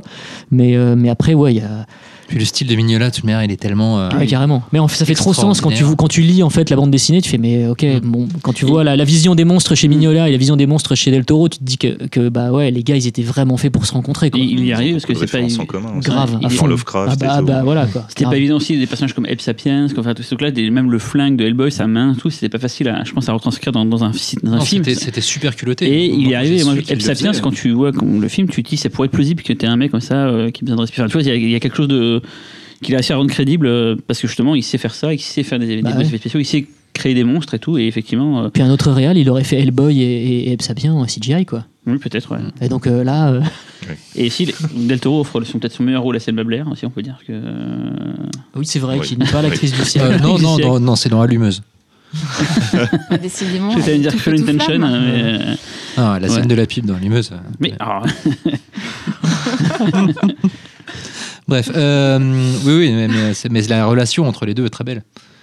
Elle est très très belle d'ailleurs, c'est Enfin, si je ne dans m'abuse. Hellboy 2 d'ailleurs que c'est approfondi, il me semble. Ouais, Euh, approfondi, dans, dans le ouais, 1 ouais. déjà, elle est, euh, elle est, euh, elle est là et, euh, et, euh, elle, est, euh, elle est très jolie parce que euh, c'est peut-être la première fois parce que la relation amoureuse dans Mimic, bon, voilà, vite fait quoi. Dans Blade 2, euh, pareil, c'est assez, euh, c'est c'est- pas le, le moteur principal du film. Euh, là, euh, elle détermine beaucoup, euh, je trouve, le, qui est Hellboy. euh, c'est la belle et la bête, quoi. et, c'est- no- et notamment tout le, tout le côté un petit peu comédie romantique quand il y a le, le petit genou qui arrive Mhm. dans la dans la d'ailleurs la première fois que j'avais vu le film je me suis dit oh c'est bon ça fait chier j'ai pas envie de voir ça dans un dans un Hellboy euh, avec des un truc de jalousie, là, Hellboy. sa, Ouais, sa crise de jalousie qui balance des petits trucs pendant qu'ils sont en rendez-vous. C'est vraiment très drôle. et finalement quand tu revois le film en fait ça fait ça fait tellement pour l'humanité du personnage et, et ça le rend vraiment touchant et, leur histoire d'amour du coup par la bande en devient vraiment touchant. Et, euh, et ça ça fait partie du travail de caractérisation pour lequel Del Toro aussi est très très fort en règle générale. Il l'a rendu plus massif, euh, s'il y a une différence en fait entre la bande dessinée, entre le Hellboy de Mike Mignola et le Hellboy de, de, euh, de Guillermo del Toro, c'est qu'il est un peu plus, un peu plus longiligne, euh, le Hellboy chez Mike Mignola, il est un peu plus, un peu plus élancé. Là, euh, Perlman est plus, est plus court sur pattes et trapu, donc euh, ça, ça, ça- ça n'enlève absolument rien côté spectaculaire. hein. Puis Perlman, en termes de, parce que son jeu est incroyable, enfin, ses mimiques, sa voix, la façon dont il la place, c'est super important. C'est tellement compliqué en fait de jouer ça, quoi. C'est-à-dire que on pourrait se dire ah non mais en fait c'est fastoche puisque le mec est, est maquillé. ouais. Donc Mm. du coup euh, bon bah pour rentrer dans son personnage c'est plus simple que si on enfile une quelconque veste. Non, il est ancré, ouais. Mais en fait le truc c'est que ouais le gars il, Gestuel, il- enfin il est tellement prégnant, crédible. Enfin t'as l'impression que tu peux croiser un Hellboy dans la rue tellement le ça, mec. euh, ça vient notamment justement de la qualité du maquillage qui est Ah ouais, tellement incroyable. Mm. C'est euh, avec euh, avec le, le- le monstre, le, le diable qui incarne Tim Curry dans Legend. Mhm. D'ailleurs, Grosse référence, euh, ouais. voilà. Mhm. Mais euh, c'est les deux plus beaux, euh, parmi les deux plus beaux maquillages d'effets spéciaux euh, de l'histoire du cinéma, parce que c'est ceux qui arrivent à, à laisser complètement transparaître. Enfin, c'est- pas qu'ils laissent transparaître l'acteur, c'est qu'ils donnent la possibilité à l'acteur à la fois d'utiliser le maquillage et de, aussi de déployer tout son art euh, pour, Mhm. euh, pour que le- la combinaison des deux rende, donne un personnage incroyable. C'est pas le grand bluff de Patrick Sébastien, quoi. On, on pas les. Ça sort en DVD, là, j'ai vu d'ailleurs. Info. Ça se- non, mais faut, faut quand même le dire. Podcast Euh, Patrick Sébastien. Voilà. C'est bientôt Noël, donc euh, bah, c'est bientôt Noël. ouais. Donc après, qu'est-ce qui arrive après Hellboy Eh ben, le labyrinthe de Pan, Labyrinthe hein, de qui Pan. est à, mon Ah. yeux, à mes yeux le, le- le- le- the cornerstone. Qui of- amène d'ailleurs Gal Toro donc, euh, dans la cour, pas des grands parce qu'il était déjà, mais à Cannes. Donc euh, les gens commencent à Et dire Si, je pense que tu peux le dire. aussi. Il était, Ah là, oui, franchement, c'est la, que vraie reconnaissance internationale. Oui, mais il faisait déjà des, bluffs. Ah, voilà, la profession le reconnaît Mais comme étant un- quelqu'un qui a peut-être quelque chose à. française. Artistiquement, en tout cas, a eu c'est le la soie. Il a eu le Grand. Prix. euh, À Cannes À Cannes, c'est le Grand Prix qu'il a eu, je crois. rien. Non, il a rien eu. Rien eu. Non, c'est aux bah, dans mon Oscars Ah, bah, bien sûr, c'est ça. Dans mon cœur, il a le C'est pas aux Oscars qu'il a eu quelque chose? On va vérifier. Il me semblait Oscars, il avait quelque En tout chose. Compétition à euh, l'époque, il n'était pas Les caché mecs, dans qui a bossé vos notes. Hein. Moi, je vous dis, il a rien eu, le film. hein. Mais il était en compétition. Il Franchement. n'était pas. Il était pas euh, ouais, Oscar euh, de la meilleure photographie, Non, mais- décor et maquillage. Non, mais bien sûr. euh, non, mais c'est bon, c'est très, C'est déjà bien. C'est très important. Mais à Cannes, c'était, c'était. euh, Effectivement, le labyrinthe de Pan a eu le BAFA, le prix Hugo, le prix Nebula. Voilà. Mais c'était impossible que le film reparte avec un truc à Cannes. De toute Ouais. façon, c'est impossible. Aujourd'hui, Ah, je sais un pas. film de cette qualité débarquerait Franchement. Je dis pas. la loi du Ça avait été bien, ça avait euh, été bien. Je me souviens, enfin, j'étais, enfin, j'étais à Cannes à ce moment-là et franchement, euh, le- le- le- le- le- l'accueil avait été bon dans la salle d'ailleurs, mais euh, c'est c'est évident Parce que que les le gens. film a l'intelligence de mélanger justement l'histoire, donc le franquisme, et donc une histoire de monstre. Et c'est peut-être ça qui fait que il a peut-être pu puis- par la grande porte. Et puis, euh, et puis basiquement, oui. puis, après, je Puis il y pense a une- Ouais, pardon, vas-y. Non, mais je pense que, enfin, euh, juste pour parler euh, vite fait de la non-reconnaissance du film à Cannes, je pense que, voilà, basiquement, euh, c'est typiquement le genre de film qui ne, qui ne sont pas reconnus. Et pourquoi? C'est parce que c'est du fantastique. Mm. C'est vraiment aussi simple que ça. C'est pas pour victimiser le Mm. genre, hein, mais c'est de toute façon, il y a des monstres. La euh, possession à une époque différente a, été quand même aussi remarquée à Cannes. Ouais, mais Zulawski c'est différent. Oui, Zulawski c'est différent. Là, on se retrouve avec quand même un mec, Guillermo del Toro, qui réalise des blockbusters à Hollywood. Euh, pas que, mais il avait plus de blockbusters là à Hollywood en fait que de films personnels au Mexique ou en Espagne. Euh, donc du coup, euh, de deux films de super-héros. voilà. Donc euh, je- simplement, ouais, pour, pour moi c'était c'était malheureusement triste et logique que le film n'ait rien. Après, le film était sélectionné, ce qui est déjà, euh, Ouais. ce qui est déjà C'est déjà un premier. un, un achèvement en soi. Et Ah donc, bah oui, carrément, ouais. C'est le Mm. pendant féminin, j'ai envie de dire, de Les Chines du Diable.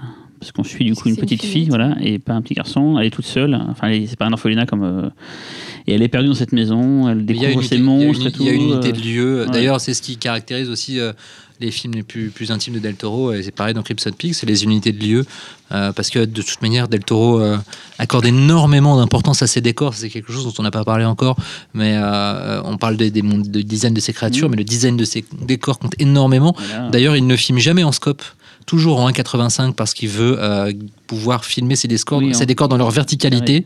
Euh, et il adorait euh, tourner en 1.33 Tu sais si on lui donnait en architecture, le, le format carré, c'est Bien sûr. c'est considéré comme beaucoup plus noble que le format. Oui, oui. qui, Ce voilà, qui est, qui ce suit qui est- le ce qui est cinéma. pour ça aussi que, euh, que par exemple Wes Anderson euh, tourne de plus en plus en, en format carré et qu'il le fait aussi très bien. Mais euh, chez Del Toro, c'est vraiment, euh, c'est vraiment impressionnant cette façon dont il est. Et c'est aussi pour ça qu'il ne tourne jamais avec des focales euh, trop longues parce que euh, pour ne pas avoir trop de profondeur, enfin pour avoir beaucoup de profondeur de champ, pour voir pouvoir inscrire hein. les personnages dans les décors, ce qui rend fou certains de ses pointeurs. Il disait que sur les chaînes du diable, le mec qui s'occupait du point euh, se faisait chier parce qu'il n'y avait pas énormément de boulot finalement.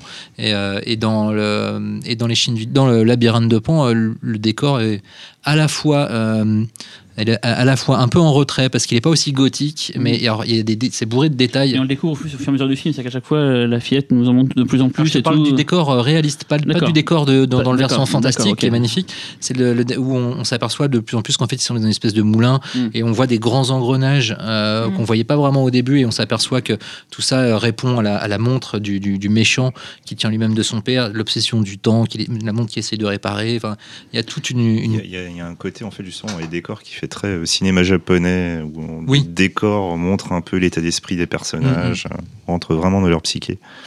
Et euh, là, on voit- enfin, à ce niveau, déjà, c'est son film le plus abouti. C'est un film le plus violent, je trouve aussi. Ah, c'est le, c'est, c'est le film est d'une. Ah, psychologiquement, Ça, euh, je parle pas forcément du côté gore, Ouais, mais le ouais. côté. euh, c'est dur. très Il y a cruel. deux, trois séquences qu'on n'aura pas pour pas spoiler aux gens qui n'ont pas vu le film, mais il y a des séquences où euh, on se dit, ah ouais, on n'est pas dans un film lambda, euh, ni un film d'auteur lambda, ni un film fantastique lambda. Il y a, il y a euh, un mec qui a, là, qui a un Sergi point de Lopez, il est, il est Sergi fou dedans. Sergi Lopez, c'est Cronen sans masque. Quoi. Ouais. Vraiment, euh, C'est son euh, meilleur, c'est le meilleur rôle de sa carrière. On est loin clair. de Harry, un ami que du bien. ouais, il était bien dans Harry. Oui, mais on est loin, c'est. Ouais. Mais du coup, Délire. c'est comme dans Les Films du Diable, finalement, ce qui est plus effrayant dans ces films-là, c'est des, ça vient de la Bah, partie humaine C'est la, noirceur de la- de l'âme humaine, c'est, même le, le film où euh, l'humain est le plus, euh, le plus flippant et le plus abject euh, Et, bah, de toute sa carrière. C'est d'ailleurs dans celui-là où euh, toute son obsession sur la cruauté euh, faite aux enfants est vraiment Oui. euh, son paroxysme. Mm.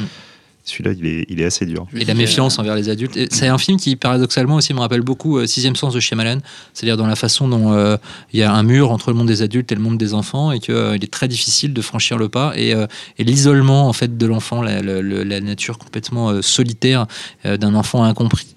Euh, euh, moi je sais que c'est ce qui m'avait beaucoup touché chez Shyamalan dans, Sixième Sens et aussi ce qui me touche dans le labyrinthe de Pan qui est son film le plus touchant pour moi. Et puis un imaginaire euh, enfantin qui n'est pas forcément euh, aussi idyllique que, que ce qu'on peut. euh, Ah non, Non, les faits par exemple. Oui. Moi aussi, j'avais halluciné sur les faits et Ouais. comment il arrive à, à détourner en fait une créature bah, de l'imagerie, ouais, euh, enfantine, euh, positive, pure, euh, asexuée. Là, il en fait quelque chose de très très particulier, quoi.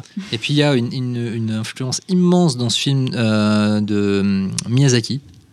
Euh, le film est quasiment une relecture très sombre et guerrière de- du voyage de Chihiro, Mhm. avec des motifs qu'on retrouve euh, quasiment à l'identique entre les deux films. Elle vient de la nature aussi. euh. Euh, oui, tout à fait. côté Et, panthéiste. euh, voilà, ouais. et puis même des images quand la grenouille vomit euh, le, le- C'est vrai, le- toute vrai. la Bible, la Très clé, bien c'est le vu, ça, personnage bien de vu, hein, bien vu. C'est euh, c'est assez impressionnant et, euh, et euh, ça confirme encore une fois l'influence de, de, de- pas seulement du cinéma mais de l'animation asiatique aussi sur, un- sur Del Toro.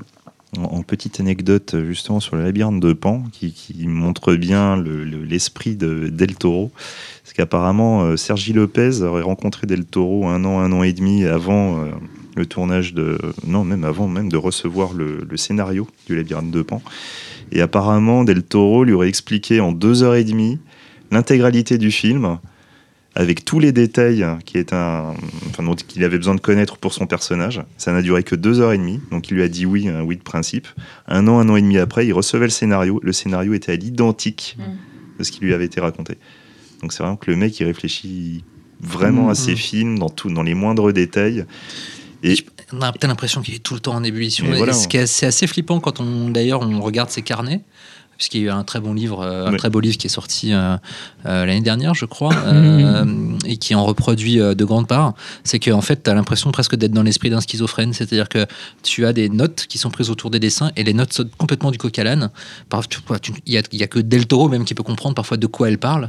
Et, euh, et c'est alors, je, je pense que c'est les- il doit avoir, je pense que dès qu'il se balade, il a une idée, ne serait-ce que de scène, même si elle n'est pas liée à un film en particulier, il note une situation, une idée de plan ou ses rendez-vous. Enfin, c'est c'est au même niveau en fait, c'est assez euh, Et impressionnant. Justement, Sergi Lopez, quand lui a, euh, enfin, suite à ces deux heures et demie assez épiques, euh, il lui a quand même posé la question de savoir, mais du coup, tu as quelque chose d'écrit Euh, Mais non, non, du tout. Tout est dans ma tête. Mm. Voilà, donc euh, c'est quand même assez costaud, je trouve. Ouais, non, mais c'est. Et son, c'est- on est, je pense qu'on peut parler de génie euh, pour Del Toro. Euh, et euh, c'est dans le labyrinthe de Pan pour moi qu'il expose le plus. Ensuite, faut qu'on avance. voilà. Ensuite, euh, bah, du coup, elle. Non, mais c'est ouais, c'est Hellboy c'est dommage de 2. parler si peu de ces films-là, mais il faut qu'on. Euh, si on passe ouais. dure 4 heures, il faut bien qu'on avance. Hein. euh. Et du coup, Bah, El- après Hellboy 2, ce qu'on a Hellboy vraiment- 2, bah, Pas de en fait, off record pour Cyril, hein, c'est toujours. euh, on lave son linge sale au micro. Pardon, mais Moi, je, Xavier. Là, vas-y, je suis obligé de vous. euh, Hein, je- moi, je vais me servir un verre de jus d'ananas, sachez-le, c'est très important. Pardon, Xavier, vas-y. Donc j'allais dire que donc euh, Hellboy 2, euh, donc nouvelle adaptation d'Hellboy, euh, mais plus éloignée du comics. Cette fois, on sent qu'il prend un peu plus les rênes, euh, même si avec euh, Mignola, ça se passe toujours très bien. hein. Il était le, le premier à, à pousser dans cette direction. Mais là, du coup, on n'a pas une adaptation d'un d'un Oui. des volumes. Le premier était adapta- l'adaptation de Seeds of Destruction. Là, dans Hellboy 2, Mélangé à un autre, je crois. hein, Oui, L'histoire du mélangé à un oui, euh, c'est ça, je ouais. crois, du corps. euh, Et, euh, et du coup, sur Hellboy 2, là, on arrive plutôt à une sorte de contes, comic books, euh, Lovecraftien. Lovecraftien, Euh, voilà. c'est ce conte mélanger Star Warsien aussi. C'est Oui, un- ça, un commence, euh, film, hein. ça commence Ah justement à. Noël euh, Oui. avec. euh. Oui, on a l'impression de John Hughes chez les monstres. Voilà. C'est mon film préféré moi, de Del Toro. Que quand j'ai vu ce film-là, j'aimais bien Del Toro sans plus avant, et c'est le film qui m'a fait basculer. Je me dis, bien, ce mec-là, en fait, il me, il me bosse. C'est vraiment personnel ce que je veux dire, mais voilà. Mais quand j'ai vu le film, je suis sorti de la séance, j'étais mais dingue, et je me suis dit, c'est un truc con. Hein, je me suis dit, mais si on devait quantifier le prix d'un billet d'une place de cinéma par rapport à ce que tu vois, je me suis dit, mais c'est le film le plus rentable de l'histoire du cinéma. Parce que je me dis, mais j'en ai pris plein la gueule J'aurais pendant. payé 200 euros, moi. Non, mais j'en ai pris plein la gueule pendant, J'aurais payé pendant une 200 heure et demie. Je me suis dit, mais j'ai- été baladé, j'ai mais tout m'a plu, vraiment tout m'a plu, la direction artistique, la musique, la photo, enfin l'histoire. Enfin, vraiment, j'étais, mais voilà, j'étais voilà. Et bon, c'est con, on va passer très vite sur le film, mais mais voilà, pour moi, c'est euh, un film que je trouve vraiment mortel. Si tous les blockbusters pouvaient ressembler à ça, mais putain, qu'est-ce qu'on serait heureux. Après, on serait peut-être habitué du coup à l'excellence, mais voilà, c'est un film qui m'a vraiment transporté à l'époque. Je juste tenais à le dire, ça n'a pas d'intérêt euh, Ouais, il y, a- y a la hein. sensation, comme tu disais Xavier, c'est en fait euh, toutes ces frustrations en fait du premier du premier volet. euh, là, elles sont balayées par une espèce de de- d'effervescence totale dans le bestiaire, hein, notamment. Alors le bestiaire, il est mais Ah ouais, le, marché, quoi, totalement exemple, furieux, quoi. En fait, il a tout mis dans ce film. Que c'est- c'est comme si son, son dernier film, c'était le dernier film d'Hellboy, il s'est dit bah, je vais tout foutre dedans, je, m'en fous, je mets. Mais ça, je pense que c'est Je vraiment. mets tout. c'est- c'est- c'est- c'est, euh, c'est-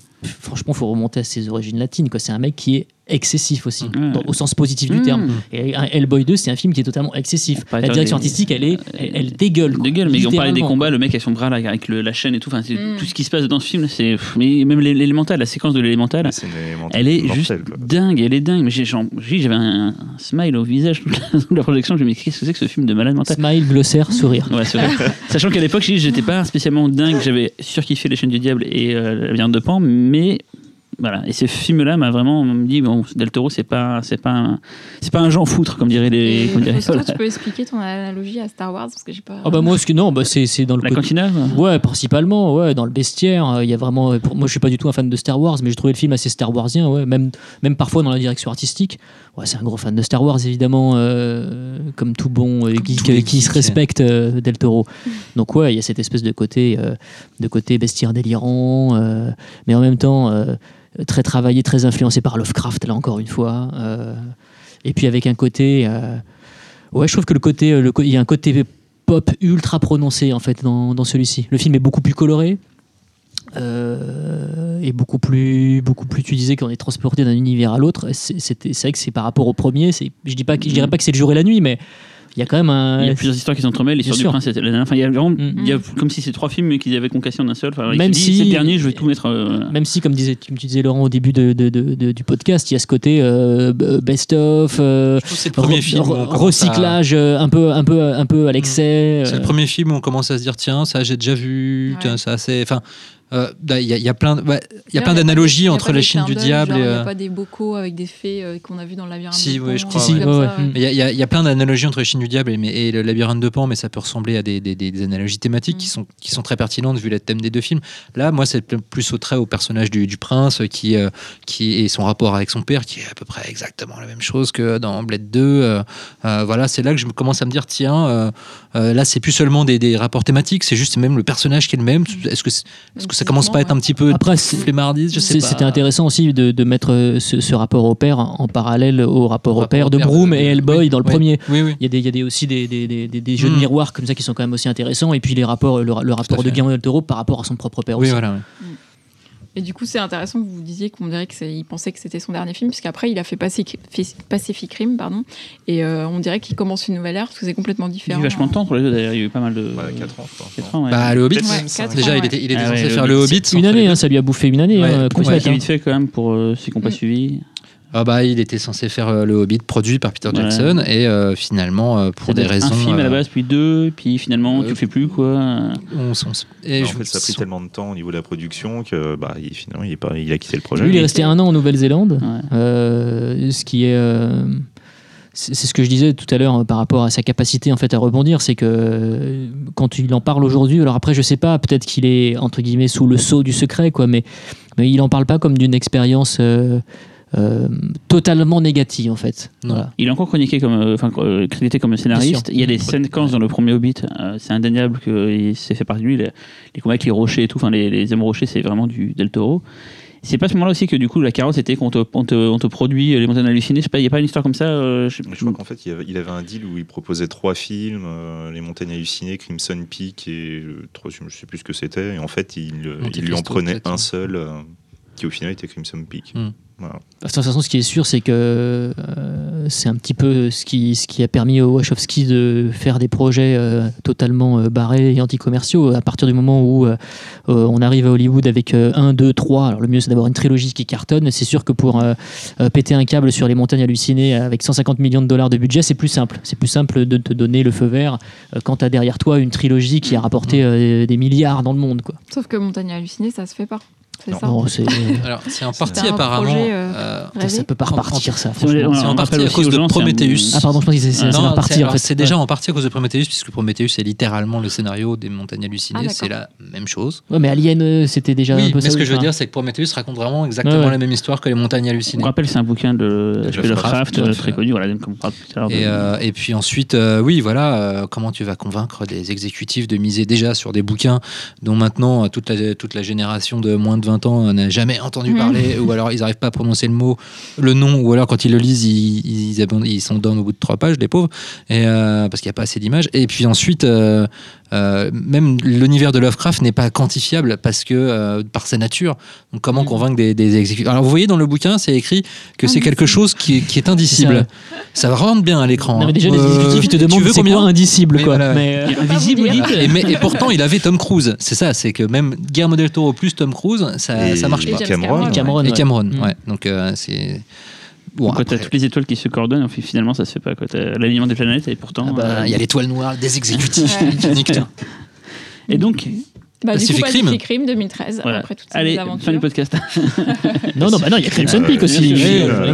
Bah, Pacific Rim, on vite fait, bah, ouais. Pacific. Rim. C'est cool, Pacific c'est Il y a des robots, il y a des humaniste, monstres. euh, c'est voilà quoi. Ça a, fait, ça a quand même pas mal divisé aussi. hein. Je me souviens d'une projection, euh, la projection en Normandie, euh, où on était avec plusieurs amis réalisateurs Mm. français qui ont euh, Bah trop oui, oui, parce au film. Bah ouais, parce que je euh. pense qu'effectivement, quand t'es un peu euh, euh, kaiju fan conservateur, euh, t'as pas forcément envie de voir euh, des monstres. euh, ouais, puis Trop méchant. peut-être, je sais pas, euh, en tout cas pas magnifiés à la hauteur de, de ce que le- leur design euh, promettait en fait. C'est-à-dire que je trouve que le, le- le design des monstres est assez réussi, mais je trouve, je les trouve pas toujours bien mis en valeur en fait par la mise en scène, la photo.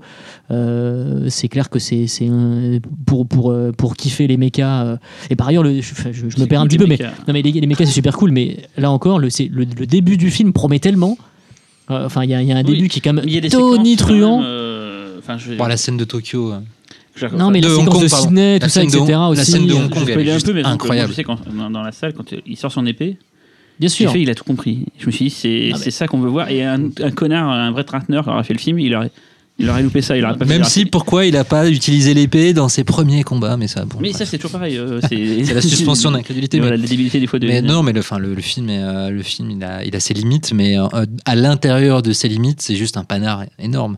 S'il fait. C'est totalement Evangélion hein, par ailleurs. Ah bah, alors là, c'est. s'il nous fait le, le euh, truc du Hellboy 2, Hellboy 1, euh, Pacific Rim 2, Pacific Rim 1, enfin s'il arrive à faire la Ouais, même bascule, ça. moi je vais Ouais. péter un câble sur le c'est ça. 2. Et apparemment, euh, comme tu disais sur Pacific Rim 2, euh, il promet que les monstres ils vont envoyer du lourd et, et apparemment, enfin, j'ose espérer qu'il va développer la mythologie monstrueuse de manière beaucoup plus nourrie que dans le premier où c'était Euh, vraiment. apparemment, euh, on connaîtrait les origines des kaiju. D'accord. Mais tu vois, on Et parle ça de- risque de tout changer. Ça va être un truc à la, à la Starship Troopers où en fin de compte c'est à cause des humains. Tu vois, oui, bah, il va y avoir une connerie comme Ouais, ça. Tu vois, on parlait des monstres pas assez caractérisés, mais je pense à Godzilla de Gareth Evans, euh, qu'on a vu récemment, où en fait les, les monstres autres, enfin les mutos autres que Godzilla, sont assez, je trouve, euh, fadas à comparer par exemple des kaiju de, de Fadas Pacific ou badass Fadas, euh, Badass. euh, ouais. je pense un peu fadas pour parler comme les gens du Sud. Ils sont totalement ratés. C'est, Voilà. euh, Et ouais. c'est pour comparer des films assez proches dans, les, dans, les- dans- dans le temps et tout. Ils sont euh, fous, ils sont, ils sont, Ils sont pas si mal caractérisés ça les, les kaiju. De la part de Toro, on, on est déçu parce qu'on sait qu'il peut faire beaucoup mieux, mais ça reste quand même. Ah non, franchement, le début, au début de Pacific Rim, on- la façon dont on, vend, on te, dont vend les kaiju, dont, dont- ah, dont on te vend les kaiju, Ouais. moi, ça m'a, ça m'a fait vraiment grimper au rideau. Et après, je me suis dit, merde, c'est, enfin, j'ai- non pas que tout s'écroule, euh, bien sûr que non, j'aime beaucoup le film en plus, mais, mais, euh, mais sincèrement, le début, en plus, c'est la façon dont il joue sur la commercialisation des monstres, tout ça, etc. Et je me dis, putain, c'est super chouette. En plus, il y a quelque chose d'un petit peu, d'un petit peu ironique, limite à la Paul Verhoeven, ça, etc., qui commence à être amené. Et en définitive, ça redevient un spectacle euh, super spectaculaire et totalement grisant, euh, mais très très attendu quoi. Et avec avec voilà, mon seul regret c'est que c'est une, une do- une dominance méca. Ça fait vraiment très euh, di- discussion de fans ça. J'aurais préféré que ce soit des monstres et pas des mécas quoi. C'est qui le plus fort, Batman ou Superman?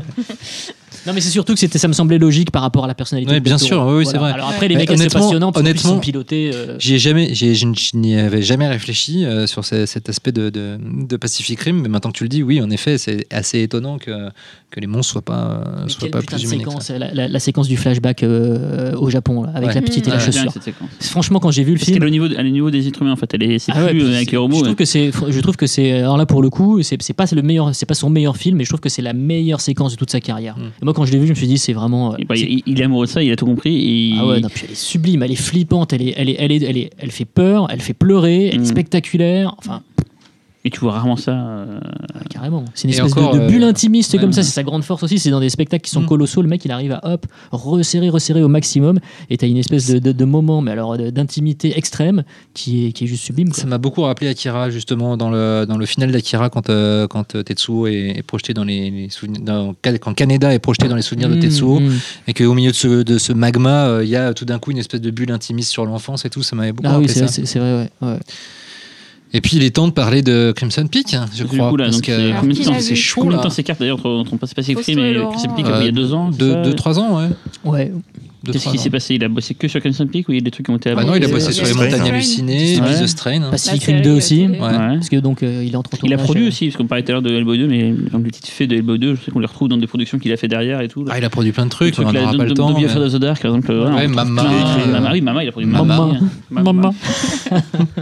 Ah oui, oui, bah, c'est plutôt un bon producteur. et Il a produit aussi un, excellent, euh, deux excellents dessins animés, euh, enfin en images de synthèse, euh, Les Cinq légendes et surtout La légende de Manolo. Un titre français catastrophique pour un très très beau Il film. c'est bien. Par contre, les 5 légendes, c'est avec les hiboux, c'est ça abominable. hein, c'est- les trucs avec les hiboux, c'est ça. Euh, non, ça c'est ça, euh, Zack Snyder et c'est euh, La légende de Gaoul, la légende de Gaoul. Bah, la Légende de. Gaoul. Donc, Voilà. Et donc, le, le Crimson le- Peak. Le, Crimson Peak. Qui a vu, il a vous deux, il a eu, je croyais que Fausto et Laurent. Bah, ouais, Ouais, bah, projection de presse euh, hier. Mm. Donc, Ça, film hein. de maison hantée. euh, Comment ne pas trop dévoiler non, du film ouais. euh, Et parce que la bande Film avec des euh, fantômes, voilà, on peut Voilà. dire film avec des fantômes, peut-être pas film de fantômes, mais film avec des Vachement en avant fantômes. le, les- son décor, je me souviens dans la preview de Mamou, je les avais Ah ouais, la pub, bah. il mettait en avant à fond son décor. C'est et la star du film. Oui. C'est la star la du film. et la c'est- maison est. Et c'est intéressant par rapport à ce que tu disais euh, vis-à-vis de Wes Anderson. euh, c'est que moi, je trouve. Alors, j'ai des réserves sur Crimson Peak, quand bien même j'aime le film. Mais euh, là, parfois, on a l'impression que son obsession pour l'architecture et le contrôle le transforme en gamin devant une maison de poupée. Mm, mm. Et alors là, sur Crimson Peak, ça saute vraiment aux yeux. C'est-à-dire que c'est vraiment le réalisateur, mais totalement démiurge, qui prend du recul sur son décor et qui voit en fait ses personnages évoluer dans le décor et qui s'amuse avec, comme si, comme si c'était vraiment des, des- espèces de pantins. Et dans Crimson Peak, alors ce qui est intéressant, c'est que ça participe au projet et à ce qu'est le projet profondément, mais euh, c'est aussi les limites du film, je trouve. Donc, euh, mais après, c'est. Je sais pas, quand on, euh, on- je pense qu'on en pense à peu près la même chose sur, Oui. euh, sur euh, le- le- la, la- la force du film et son côté inattaquable. Bah, c'est le côté. euh, bah, bon, visuellement, c'est juste une putain de claque. Ah ouais, on n'a rien vu de beau, si beau cette année, quoi, visuellement. En termes, hein. en termes horrifiques, ça, ça tient ses promesses euh, de façon euh, intelligente. En matière de réalisation, de toute manière, Del Toro, il est inattaquable en réalisation. C'est toujours à la fois d'une fluidité et d'une précision euh, Il y assez a des folle. dans le film Euh, Il y a non, il n'y a pas trop de make-up. euh, Pour le coup, les créatures sont plus en synthèse. Mais alors, la- la- en revanche, c'est incroyable. Enfin, je- la- Ouais. le, le- le- le- Le niveau de, rendu ouais. et le niveau non, de les textures, le niveau de, de, de- le, le- le côté organique en fait Mhm. des, des- des effets est vraiment fou quoi. Mais la vraie star du film, c'est la photographie. Vraiment. Vraiment, c'est la, la, le- la- la scène d'intro, euh, c'est euh, un hommage direct à Opération Peur de Mario Bava, où il arrive vraiment à retrouver toutes les, toutes les teintes, à la fois Ouais. ocre, vert, noir, bleu, dans un mélange juste à tomber par terre. Et tout le long du film, c'est ça. C'est une. C'est- italienne. quoi.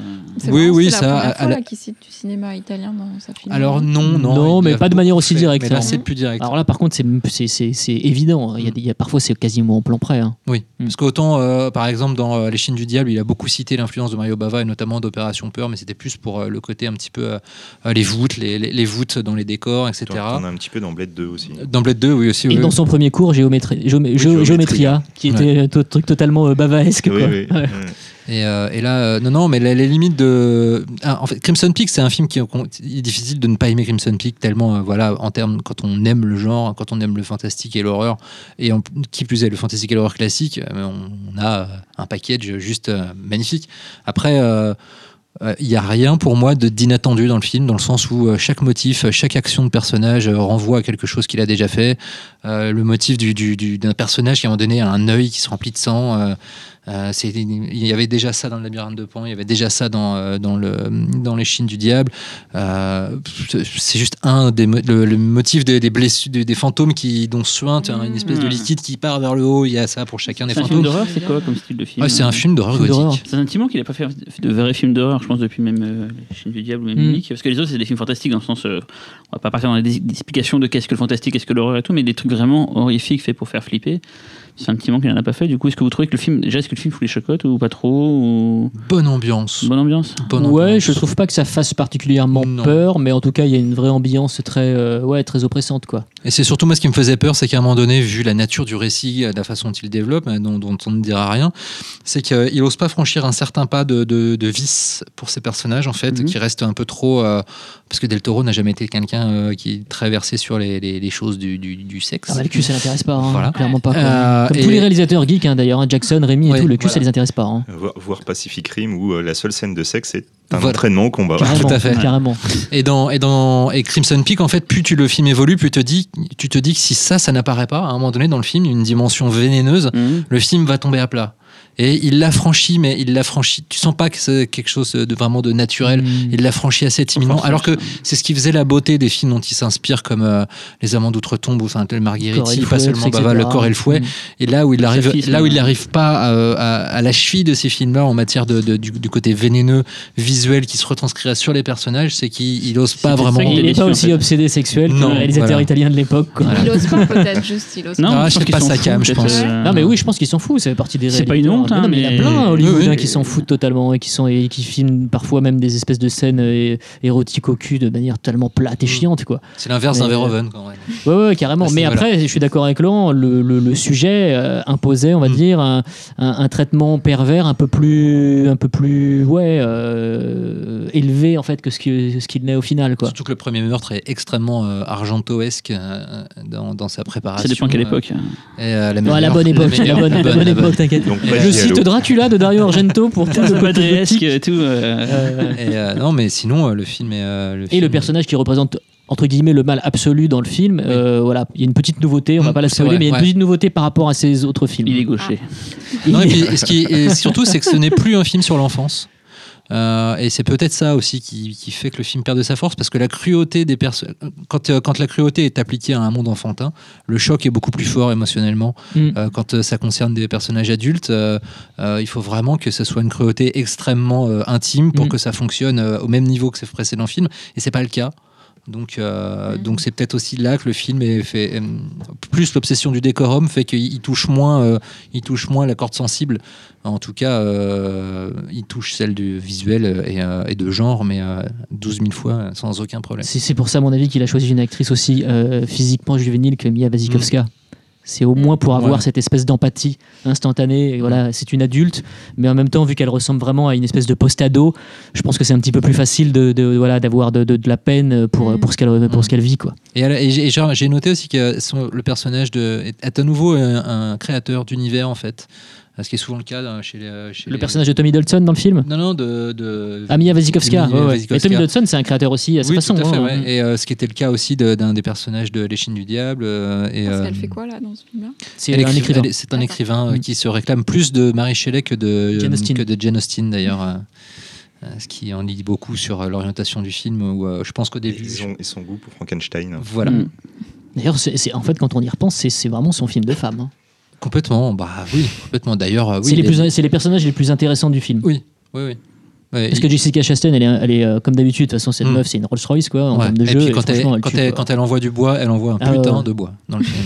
Et du bois, mais vous avez de quoi vous chauffer pendant tout l'hiver. hein. Ah, bah, Bon bah Euh. très bien, on va passer l'hiver au chaud alors, puisqu'on ira voir euh, Crimson Peak. Voilà.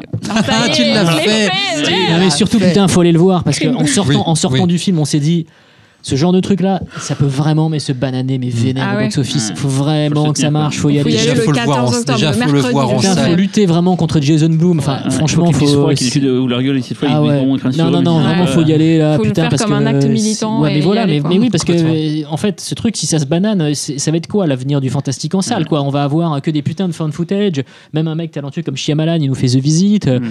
Enfin, putain, enfin, euh, voilà, quoi. Au bout d'un moment, euh, stop, quoi. euh, ouais, c'est lui qui. S'il va avoir des films en masse, il- c'est ça que les producteurs font. Donc, il faut que le public aussi soit un peu plus intelligent et arrête de, de dire oh, je mets mon cerveau à l'entrée, je vais ça- voir un truc. Enfin, Oui. bon, Après, ça. de toute manière, le fantastique a toujours euh, vécu et, et- et mort par cycle. Euh, et euh, je pense que là, on est dans Mais je cycle- revue les années 90, moi je plus revue ces années. Eh, mais années on est en plein dedans. Ceux qui sont nés plus, qui Mais- sont des années 80, fin 80 et qui n'ont pas connu. Mais On est en plein les- dedans. Les années 90, c'était l'horreur. Eh ben, on est en plein dedans, mec. On est en plein dans le. Dans, C'est- dans- c'est on mon- revit le même c'est schéma. moins Dans horrible les que l'époque. Et comme euh, disait euh, NTM, on en est tous là de ce retour au même schéma. on peut pas finir là-dessus. Donc, juste pour dire, on pourrait parler de tout ce que De toute façon, tout n'est pas si facile, tout ne tient qu'à un fil. Laisse pas traîner ton fils si tu veux pas dire, c'est C'est pas Zoom Zoom a Zeng. fait beaucoup donc, de productions, il a fait dans le jeu vidéo, euh, peut-être. Silent Hill. Il y a peut-être que la musique qu'il a pas fait en fait, je pense. Mais bon, Euh, non, attends, il a écrit- en plus, euh, j'ai regardé hier le générique de, de Crimson Peak et il y, a une- il y a une chanson, Chanson dans le... dont il a écrit les Ouais, paroles. j'ai écrit les Ouais. paroles. Que t'allais dire qu'il avait Ah, chanté. c'est- c'est- Mais d'ailleurs, la musique est souvent un petit peu un parent pauvre de ses films. Je trouve que autant euh, le- il, a, il soigne tous les aspects visuels, autant Alors, il, a, il non, mais il a, il a des BO qui sont exemple, souvent fort corrects. ouais. Mais je trouve que la seule vraiment magnifique BO qu'il ait à son actif, c'est le Labyrinthe de Pan, qui est, elle est, elle est magnifique. Voilà. C'est Roque Bah, moi, j'ai- en plus, j'ai revu le film j'ai revu le film quoi ce matin. Bagnos, le Euh, compositeur Je sais plus du tout. euh, Je crois. Fact-checking. Attention. euh, Mais, Véronique. euh, mais, euh, voilà. Et sinon, le reste du temps, il a des, de très bonnes BO, mais qui sont pas, euh, qui sont pas, je trouve, euh, toujours à la hauteur des Peut-être passe partout. En tout cas, bon, il a fait beaucoup et tout ce qu'il a. Fort Boyard à Fort voir dans Boyard, cette tout histoire. ce hein, qu'il mais- a fait à côté mériterait carrément un podcast entier. Oui. Vu que c'est le plus long qu'on ait fait pour le moment, 1h20, je pense qu'on va, on va pas aller plus loin, mais bon, voilà, sachez qu'il y a beaucoup à faire.